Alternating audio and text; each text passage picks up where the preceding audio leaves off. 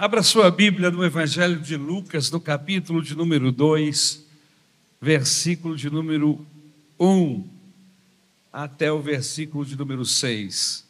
O texto bíblico diz assim: Naqueles dias foi publicado um decreto de César Augusto, convocando toda a população do império para recensear-se.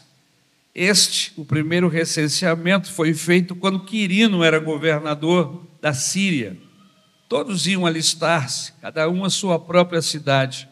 José também saiu da Galiléia, da cidade de Nazaré, e foi para a Judéia, até a cidade de Davi, chamada Belém, por ser ele da casa e família de Davi, a fim de alistar-se com Maria, sua esposa, que estava grávida. E aconteceu que, estando eles ali, chegou o tempo dela ter a criança. Então Maria deu à luz o seu filho primogênito, enfaixou o menino e o deitou numa manjedoura porque não havia lugar para eles na hospedaria. Obrigado, Jesus, pela tua palavra. Pedimos que tu fale conosco no tempo que temos, que tu continue nos abençoando como até agora o fizeste. Nós te louvamos em nome de Jesus. Jesus, o firme fundamento da fé. É o tema desta pequena mensagem que eu gostaria de transmitir a você antes do Natal chegar. E eu quero começar fazendo uma pergunta. Por que eu sou evangélico? Por que você é evangélico? Por causa da igreja? Por causa da função pastoral que, no caso, eu exerço? Por que você é evangélico? Eu sou evangélico, meus irmãos, e eu quero responder esta pergunta e encher meu pulmão e abrir os meus lábios para dizer que eu sou evangélico por causa de uma pessoa maravilhosíssima, chamada Jesus de Nazaré. O seu nome é Jesus, mas ele nasceu em uma vila, em uma cidadezinha pequenininha chamada Nazaré. Ele nasceu em um tempo, meus irmãos, de opressão política. Ele nasceu em um tempo onde o governador de Israel era uma espécie de marionete do Império Romano. Ele nasceu em um tempo que imperava uma burocracia estúpida, sim, onde uma pessoa tinha que voltar para a sua cidade, para a sua região de origem, para participar de uma inscrição, de um evento de recadastramento um censo. E é nesse cenário que Jesus nasce. E ele nasce, meus queridos, como uma palmeira imperial naquele momento, naquele cenário lúgubre, escuro, ele brilhou como a estrela da manhã. Ele que viveu em um lugarejo obscuro e poerento, ele que viveu em um lugar sem nenhum referencial acadêmico, em uma cidade onde não havia nenhum quartel militar, onde não havia nenhum valor histórico, mas ele, Jesus, galgou os pícaros da glória humana e passa, ele, consegue passar dos séculos né? passado todos esses séculos após a sua vida, morte e ressurreição, ele continua sendo um dos personagens, ou um, ou o personagem mais brilhante de toda a história da humanidade. Amém, irmãos?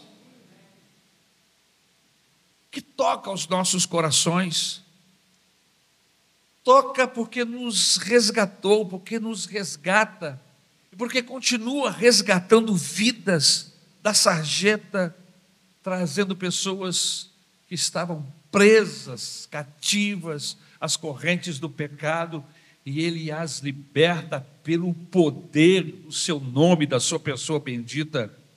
Ele, ele é um personagem que continua merecendo os mais belos poemas, as mais lindas canções, os mais belos gestos, ele continua sendo a fonte de inspiração para milhares de pessoas em todo o mundo. Quando a gente lê este texto, nós podemos perceber quatro dimensões no nascimento de Jesus, e eu quero chamar a sua atenção hoje para essas dimensões. A primeira dimensão é a sua fragilidade aos processos históricos. A segunda dimensão é a sua fragilidade infantil. E a terceira dimensão, o seu esvaziamento. E a quarta, ou quarta dimensão, sua identidade com a sorte humana.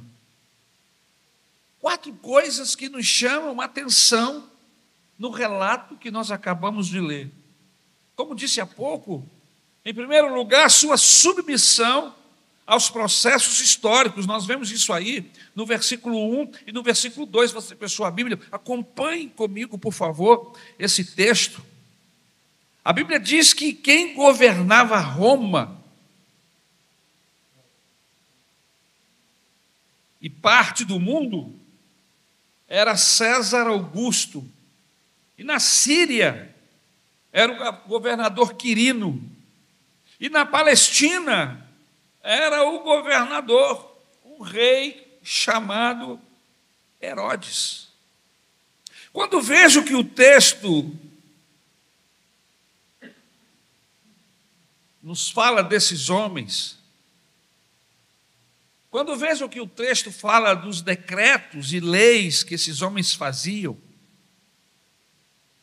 e faziam isso ao seu bel prazer, não existindo nenhuma interferência de Deus. Deus não, não, não peita esses, essas autoridades humanas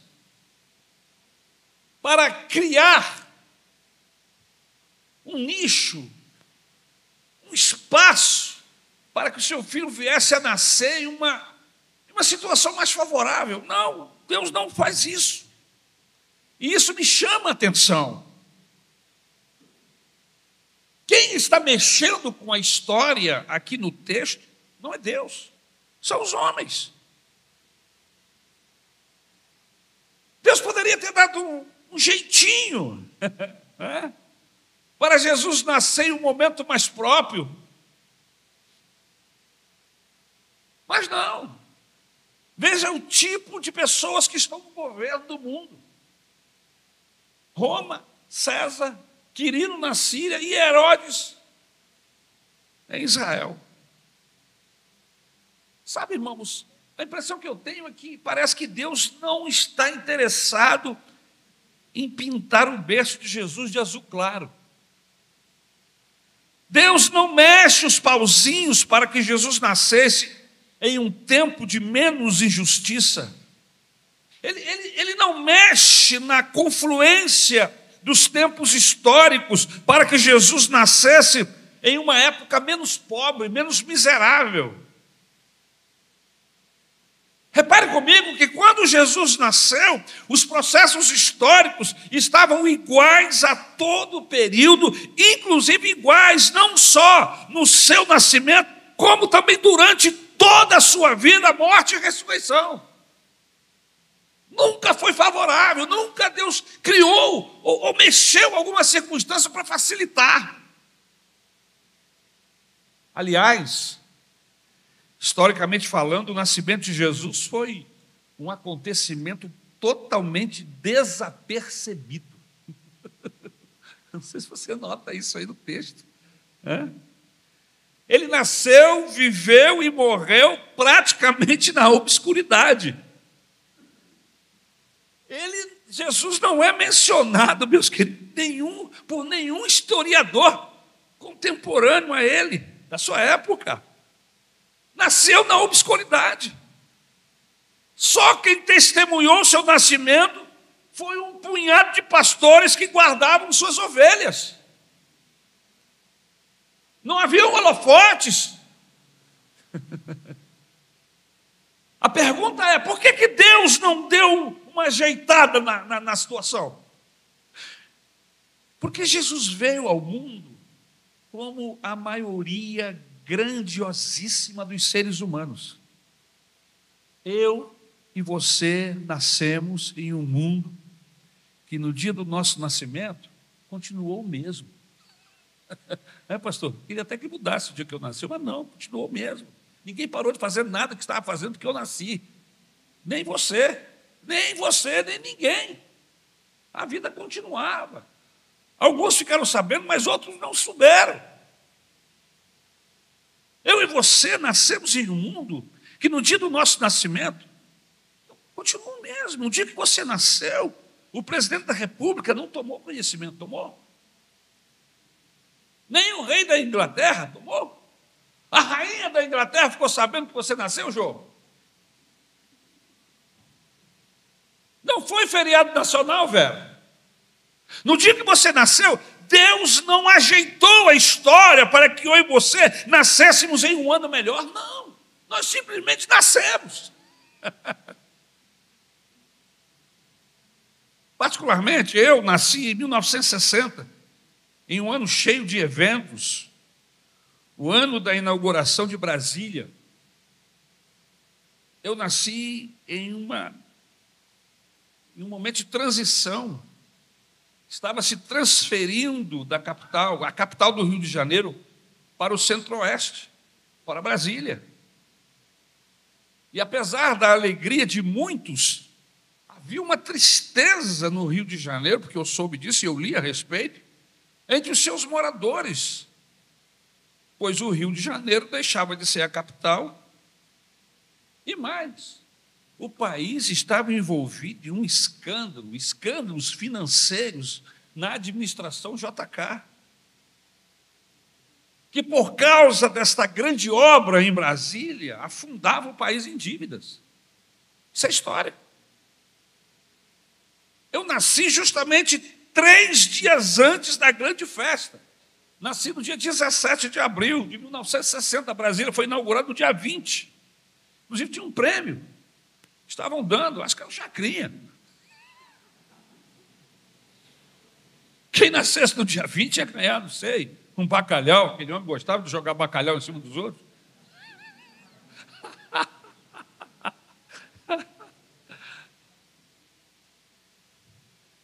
Irmãos,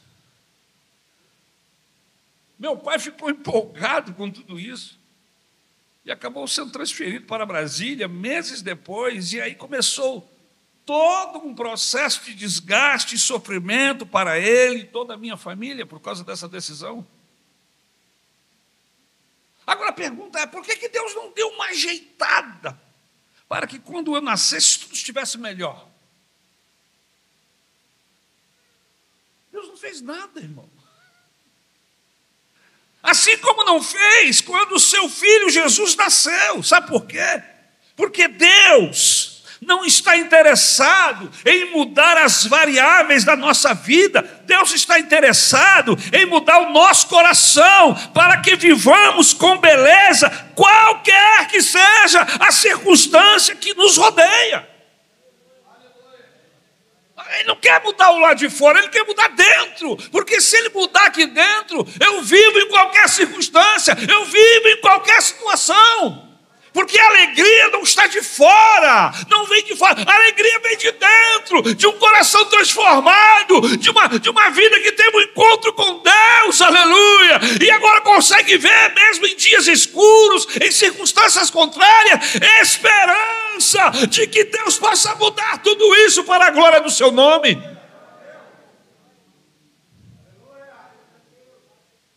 Por isso que Deus não depôs o Herodes cabra bandido. é. Por isso que Deus não depõe a maioria desses líderes que nós conhecemos, que eu não vou gastar meu tempo citando o nome deles. Porque ele não faz assim, não é assim que ele age, ele age aqui. Ele age aqui, aleluia. Ele age, ele nos meus valores. Ele transforma os meus valores, aleluia.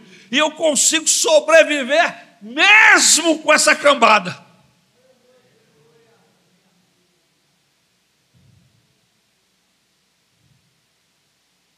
Por isso que ele não revolucionou as condições sociais e econômicas da sua época. Por isso que Deus não desestabilizou o poder imperial de Roma. O que foi que ele fez para desestabilizar o Império Romano? Ele criou um exército cuja bandeira era o amor, a fraternidade universal. E lá na frente, o poder imperial que tinha como seu regente Augusto César caiu, capitulou, aleluia. Bendito seja o nome do Senhor. Assim, Herodes não passa de um homem ridículo da história. Assim, Nero é um nome que a gente só tem coragem de dar aos nossos animais, cachorro. Não conheço filho de ninguém que se chama Nero. Conheço um monte de cachorro que se chama Nero. Sabe, querido, às vezes nos revoltamos ou ao pensarmos, por que, que Deus não deu um jeitinho na minha história, no meu nascimento? Ele, Deus, não fez isso com o seu próprio filho Jesus.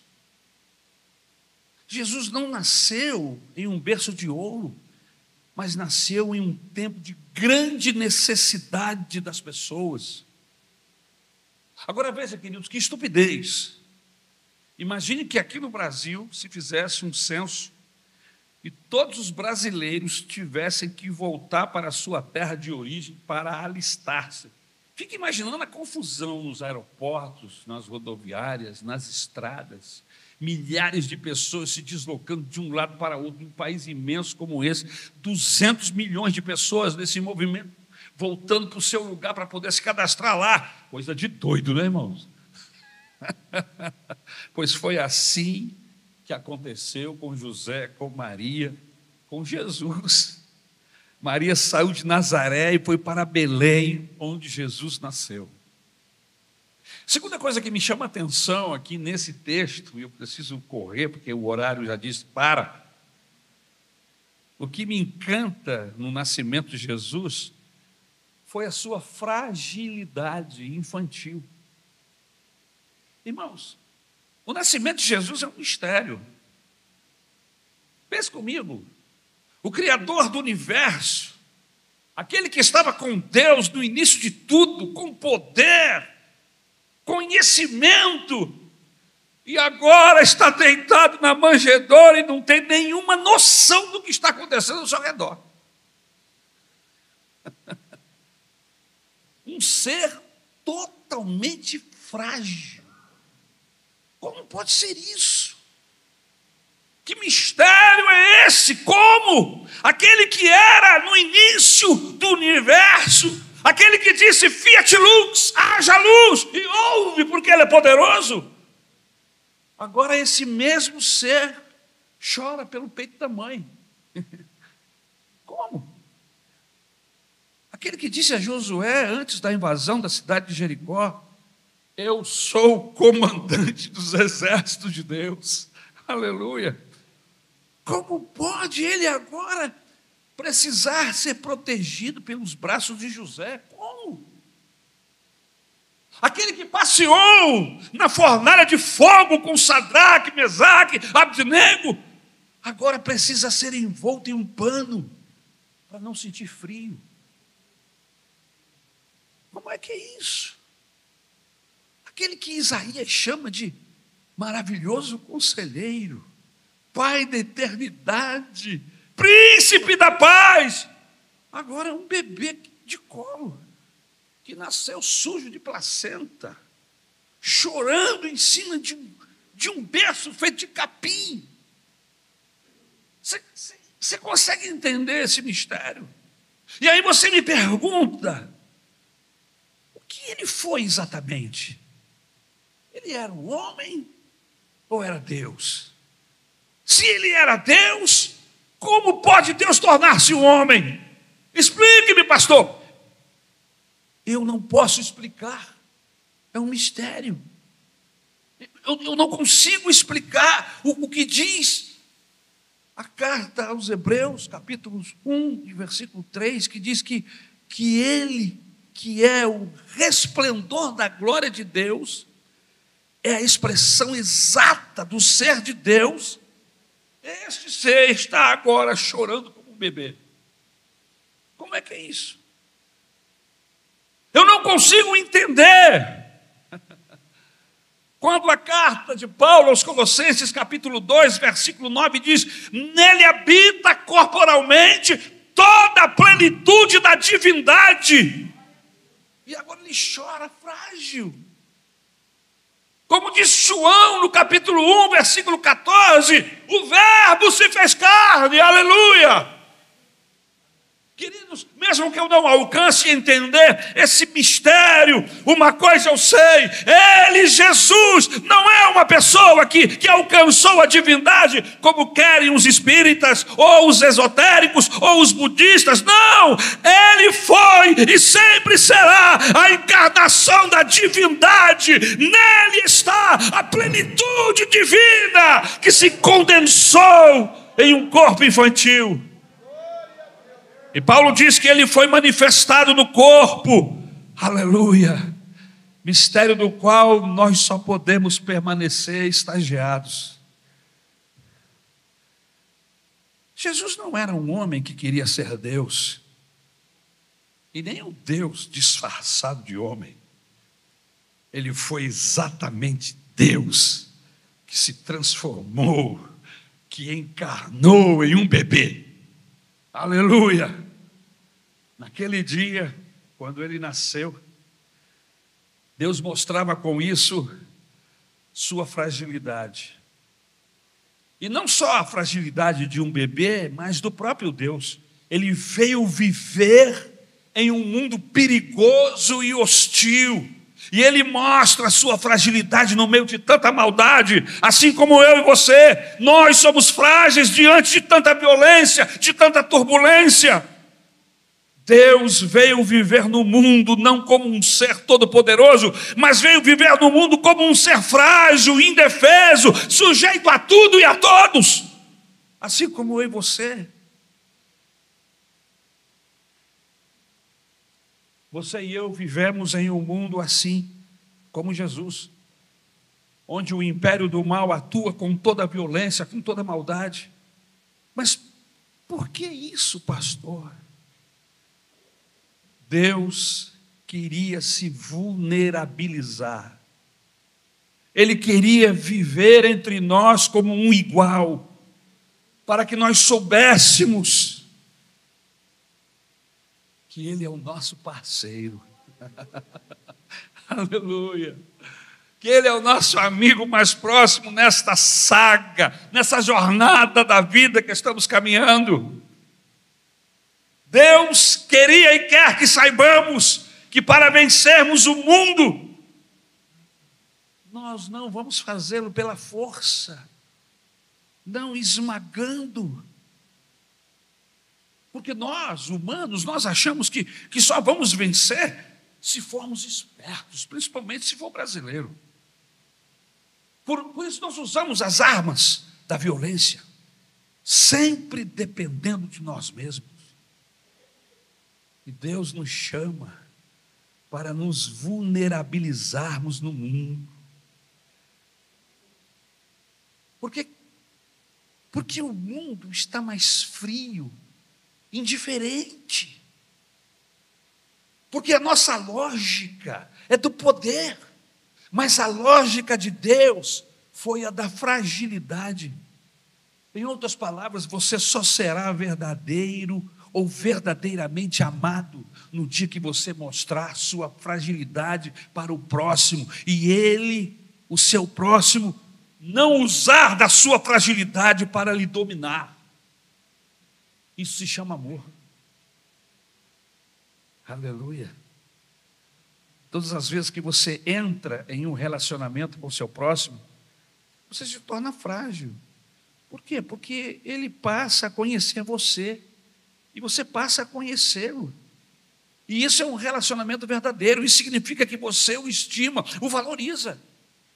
Porque mesmo conhecendo a fragilidade do outro, não se sobrepõe a ele. É isso que Deus faz conosco. conhece a, a nossa fragilidade, poderia nos escravizar, nos, nos, nos amarrar, mas Ele não faz, Ele nos respeita como seres, nos ama e nos dá opções, aleluia e diz: Olha, você tem dois caminhos, olha, você tem duas portas. Se você entrar por esta, eu vou abençoar você, mas se você entrar pela outra, infelizmente você vai estar entrando pelo caminho da perdição. Escolha, pois, o bem, escolha, pois, a luz.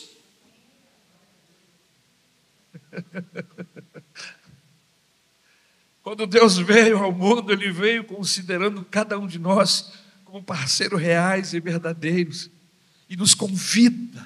O grande alvo do Evangelho é um convite. Que convite? Convida-nos a termos um relacionamento bonito, inteiro, maravilhoso com Deus.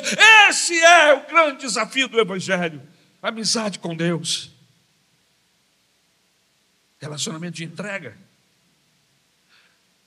Todas as vezes porque você entra em um relacionamento com alguém, você se fragiliza por quê? Porque você se expõe e mostra quem você é de verdade. Quando Deus veio ao mundo, ele veio como um Deus frágil. Não um Deus onipotente, mas um Deus sem potência, um Deus frágil, dentro de uma manjedoura. E o que ele queria dizer?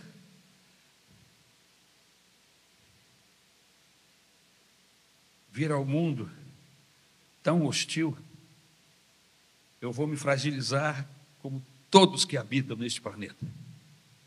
Vou me tornar frágeis como ele. E quando é que Deus se fragiliza, pastor? Deus se fragiliza quando pensamos na educação dos nossos filhos. Deus poderia educar nossos filhos direto, mas Ele confia a mim, a você, a educação dos nossos filhos. Se você fizer besteira, Priscila, a besteira vai ficar feita. Ele se fragiliza a esse nível. Quando é que Deus se fragiliza, pastor? Quando Ele confia a mim, a você, a evangelização do mundo. Anunciem as boas novas. Se nós não fizermos, Deus não vai simplesmente dizer assim: bom, esqueça, vou enviar os anjos. Não. Se nós não fizermos, vai ficar para fazer. Quando é que Deus se fragiliza? No cuidado com o pobre. Se eu não fizer, vai ficar por fazer. Quando é que Deus se fragiliza? Quando depende de nós.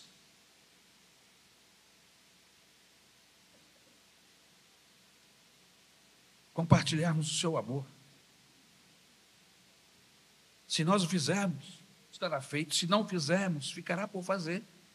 Ele não vai mandar anjos. Ele entregou essa tarefa nas minhas mãos e nas suas. Quando é que Deus se fragiliza, pastor? Na obra da igreja. Deus se fragiliza quando nos chama para sermos parceiros autênticos. Assim como ele está frágil, dependendo de José e de Maria. Assim como ele está frágil, dependendo de você e de mim. Imagine você, Deus, o Criador de todas as coisas, dependendo de José e de Maria. Se Maria dissesse, não, olha, não vai dar. Procura uma Jéssica qualquer. Procura uma outra Isabel, uma Maria. Eu não, comigo não. Eu quero, eu quero outra vida. Imagine se José tivesse cumprido o seu pensamento, eu vou dar no pé. Eu não tenho nada com essa moça, não fiz nada com ela. Ela veio com esse papo que pareceu um anjo. Que conversa é essa, meu Deus? Isso nem na época do Abraão ninguém acreditava. E aí um anjo aparece para ele e diz: Cara, isso não é obra de homem, isso é coisa do Espírito Santo. E aí José teme, mas ele poderia ser um rebelde, dar no pé do mesmo jeito, porque tem um monte de gente que Deus revela para ele e ele vira as costas para Deus. Mas ele temeu ao Senhor e ficou onde estava e cumpriu o projeto de Deus assim como o Senhor havia sonhado. Veja Deus dependendo de, de um homem, de uma moça de 15, quem sabe 16 anos.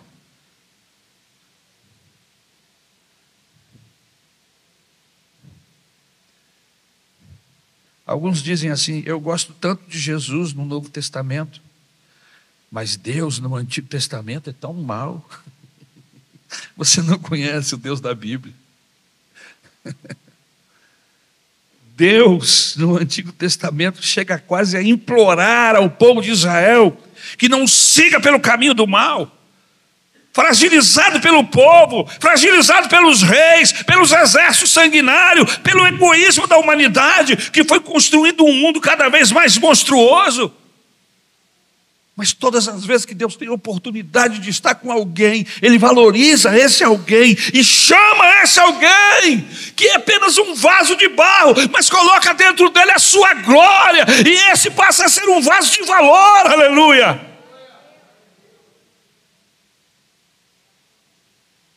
Em terceiro lugar, o que me chama a atenção nesse texto é que ele se esvaziou. Naquela manjedoura, ele estava vazio de seus poderes divinos. Era uma criança que chorava, ou mais, mais uma criança que chorava. Mas o texto bíblico diz que ele deixou de ser Deus porque era um menino? Não. Ele não deixou de ser Deus porque era um menino.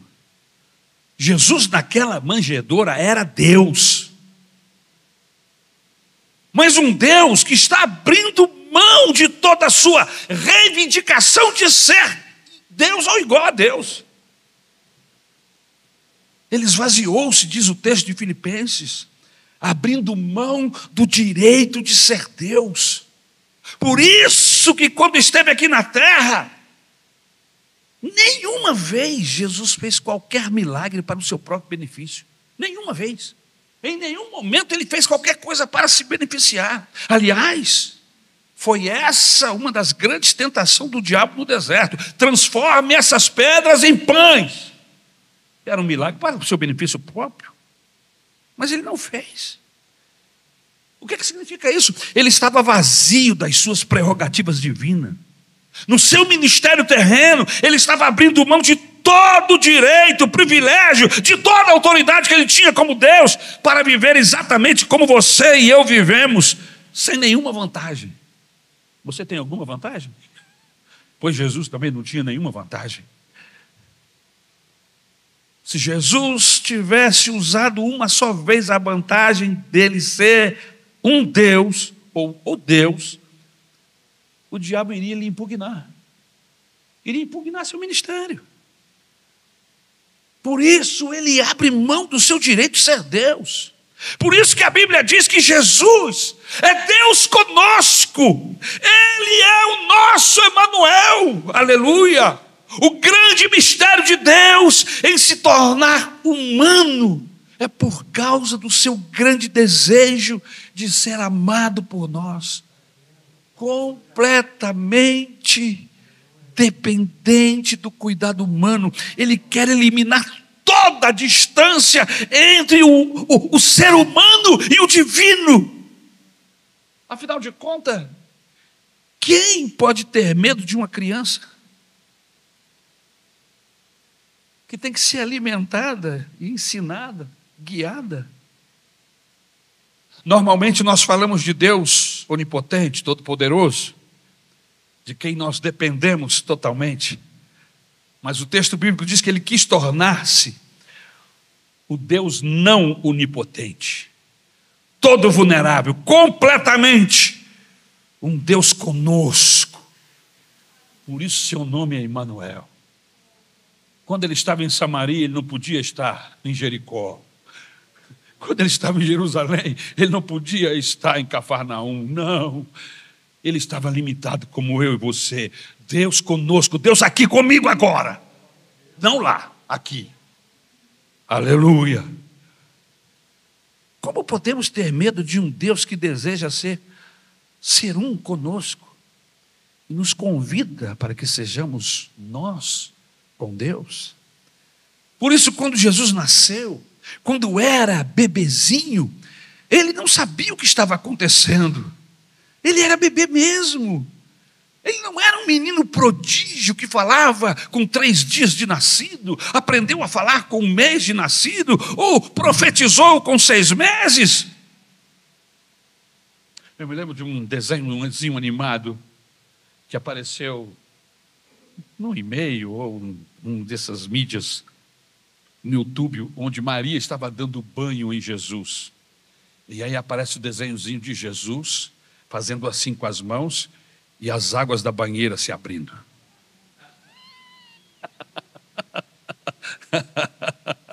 Você deve ter visto isso em algum lugar.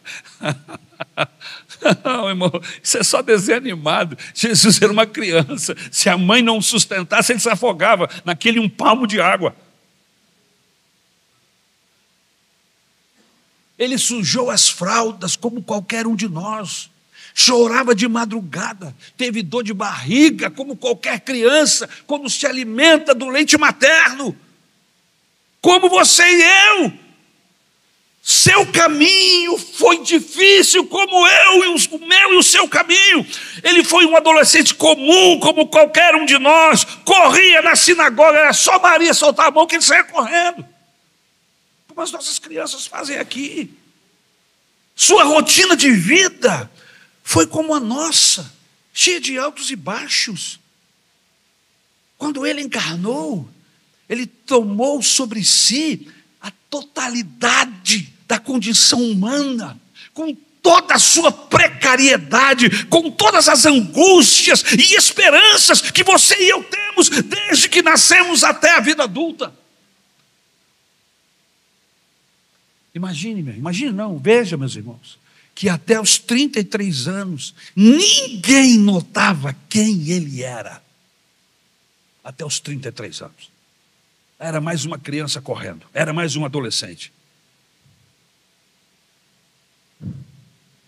Tanto que no dia em que ele tomou o livro da lei na cidade de Jerusalém para ler, e ele disse: O Espírito do Senhor está sobre mim porque ele me ungiu para pregar aos pobres. Quando Jesus disse isso, lendo o texto de Isaías, a população que o ouvia, diz a Bíblia: Por acaso não é esse o filho do carpinteiro José e da Maria?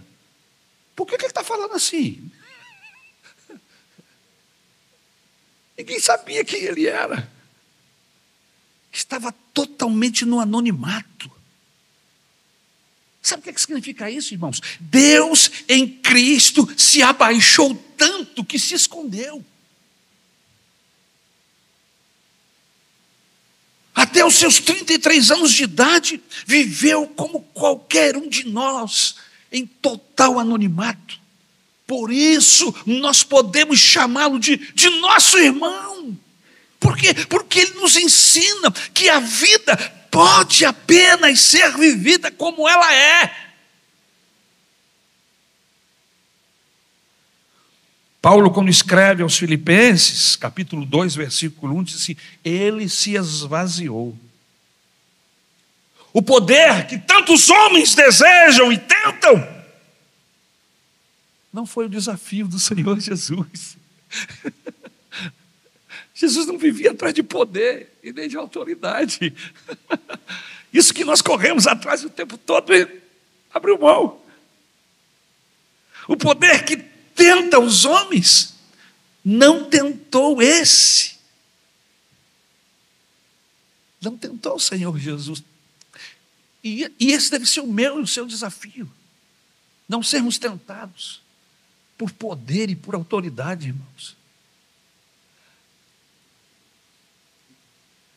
Quem anda atrás de poder não é do céu. Ele abre mão. Quem anda atrás de, de mostrar poderio é o inferno, é o diabo. O Senhor curava, Jesus curava as pessoas porque elas estavam doentes e ele veio para os doentes. Mas ele não fazia isso para mostrar poder, ele não fazia isso para chamar atenção para ele, tanto que ele se escondia o tempo todo. Não diga quem o fez. E em quarto lugar, ele se identificou com a nossa sorte. E eu vou terminar. Não havia lugar para ele na hospedaria, nos ambientes cheirosos não havia lugar, assim como não há lugar para os pobres, assim como não há lugar para os africanos, assim como não há lugar para os deficientes físicos, os que têm dificuldades emocionais, entre aqueles que se consideram normais. No último domingo, tinha uma criança que estava aqui na frente. Ela corria de um lado para o outro. Logo que eu cheguei na igreja, que eu entrei, eu notei que aquela criança tinha alguma dificuldade. A mãe estava atrás. E eu cheguei a sussurrar para ela assim: deixa a menina, deixa ela. Vai chamar menos atenção, porque você vai ficar andando atrás dela. Mas eu percebi que algumas pessoas estavam meio que incomodadas Sabe, irmãos, se tem uma pessoa aqui que quer reverência no culto, sou eu. Se tem uma pessoa aqui que quer que as pessoas estejam devidamente trajadas como a Bíblia Sagrada orienta, que o nosso culto seja cheio de reverência, é o pastor Ari. Mas olha, pessoas carentes, pessoas com dificuldades, pessoas que precisam de Deus, precisam ter liberdade em nosso meio. A gente não pode simplesmente expulsá-los, tirá-los do nosso meio. Porque se o fizermos, estamos nos igualando aos demais. As crianças corriam para um lado, para o outro, faziam barulho, correram na direção de Jesus. Os discípulos disseram: Não, tira essas crianças daqui. Jesus disse: Não, deixai vir a mim as crianças. Eu gosto delas. E elas gostam de mim. eu aprendi uma coisa, irmão: criança gosta de gente de Deus. E eu não preciso falar mais nada. Se as crianças não gostam de você, meu irmão, entrega a sua vida para Deus. Pegou. Pegou. Quando você aparece, as crianças correm, meu filho, peça ao Espírito Santo para mudar você. Porque o Espírito Santo que atua nelas deve atuar em você. E se é o mesmo Espírito, elas não vão correr quando verem você. Elas vão correr na sua direção para abraçar você, para beijar você, porque no coraçãozinho delas elas perceberam que você é do bem. E é melhor parar por aí. Jesus se, se identifica com os rejeitados, porque ele foi rejeitado. A Bíblia diz que na hospedaria não havia lugar para ele, nem para, os, nem para o seu irmão. Que irmão é esse, pastor? É, seu irmão, que estava possesso de demônio, lá na cidade de Gadara, não havia lugar para ele também. Ele morava no cemitério, acorrentado, ninguém queria saber daquele homem. Mas Jesus saiu de onde estava, atravessou o mar da Galiléia e foi lá do outro lado para libertar aquela pessoa, aquele seu irmão que estava preso, cativo do diabo. Libertou, aleluia, disse: vá para sua casa, vá para sua esposa, para os seus filhos. Os gadarenos também não hospedaram Jesus.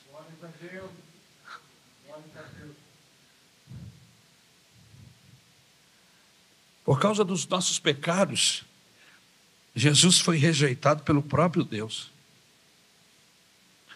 Na oração de Jesus na cruz, ele diz: Senhor, por que me rejeitaste? Mas por que ele foi rejeitado? Para que você, e também uma vez rejeitado, possa se identificar com ele. Você que já foi rejeitado naquele emprego porque você não era tão bonito ou bonita quanto a outra candidata? Você lembra? Quando você foi rejeitado porque o seu amigo na sua igreja, porque você não era conhecido e você acabou sendo rejeitado? Sabe qual é o termo favorito de Jesus? Ele gostava de usar esse termo para se identificar. E ele se autoproclamava como o filho do homem. por 84 vezes no Novo Testamento, ele se identifica assim. Tudo isso para quê? Para se identificar com a sorte dos desvalidos, com a sorte dos pobres. Por isso, quando você estiver chorando com dor no coração, Deus entende você, aleluia. Quando você estiver sentindo-se frágil, lembre-se, você está se identificando com Ele. A Bíblia diz que nós não temos um sumo sacerdote que não saiba o que é sofrer e ser rejeitado. Ele sabe, ele entende, por isso pode interceder junto ao Pai, por mim e por você, aleluia. Alguém que lhe compreende, porque foi humano como você. Queridos, temos um Deus que não é duro, que não é frio, mas Ele é o Deus Emanuel. Ele é o Deus conosco. Ele é o Deus presente. Por isso que eu quero fazer como Tomé fez. E o que fez Tomé? Se jogou aos pés de Jesus e o chamou de meu Senhor e meu Deus. Vamos ficar de pé. Em nome do Senhor Jesus.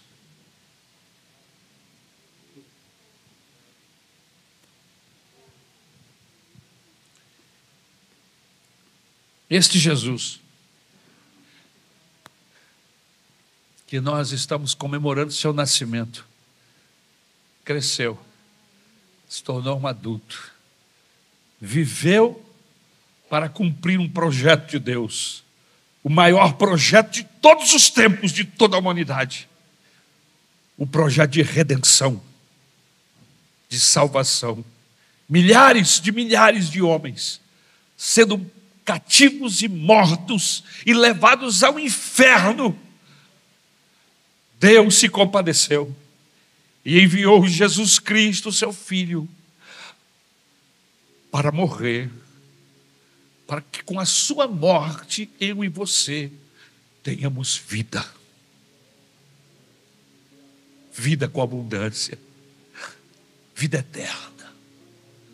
Por isso que eu, eu nunca me esqueço desse louvor antigo da harpa cristã, que eu aprendi quando ainda era um menino lá na igreja onde estava. Foi na cruz, foi na cruz, onde um dia eu vi meus pecados castigados em Jesus. Foi ali pela fé que os meus olhos abri. E agora me alegro em Sua luz. Natal é data de nos lembrarmos quem éramos, de onde estávamos. Natal é momento de nos lembrar do pecado que estava sobre nós, da nossa condenação eterna. Natal é momento de nos lembrar que o braço de Deus veio ao nosso alcance, através de Jesus Cristo, seu Filho, e nos alcançou, segurou na nossa mão e nos tirou do saco de lodo e nos colocou sob a rocha firme. Como diz o salmista, Oh, eu nunca esquecerei. Oh, eu nunca esquecerei o que ele fez por mim. Livrou-me da morte, do mundo e do mal. Nunca esquecerei. E assim como Deus se lembrou da nossa pobreza, assim como Deus se lembrou da nossa miséria, lembre-se, lembre-se dos que estão nas ruas, dos pobres, dos que estão distantes de Deus, dos que estão condenados e ainda miseráveis, condenados ao inferno. Lembre-se desses, porque pela graça de Deus, eu e você fomos achados. Mas Deus quer nos usar como luz para atrair os milhares que estão perdidos, para que também eles, assim como nós, possam regozijar-se a cada Natal de suas vidas adorando a Jesus, não o menino na manjedoura, mas a Jesus, o Senhor, o Rei, o ressuscitado de Deus, o nosso Deus, o nosso Salvador, o nosso amigo Jesus. Você pode orar comigo?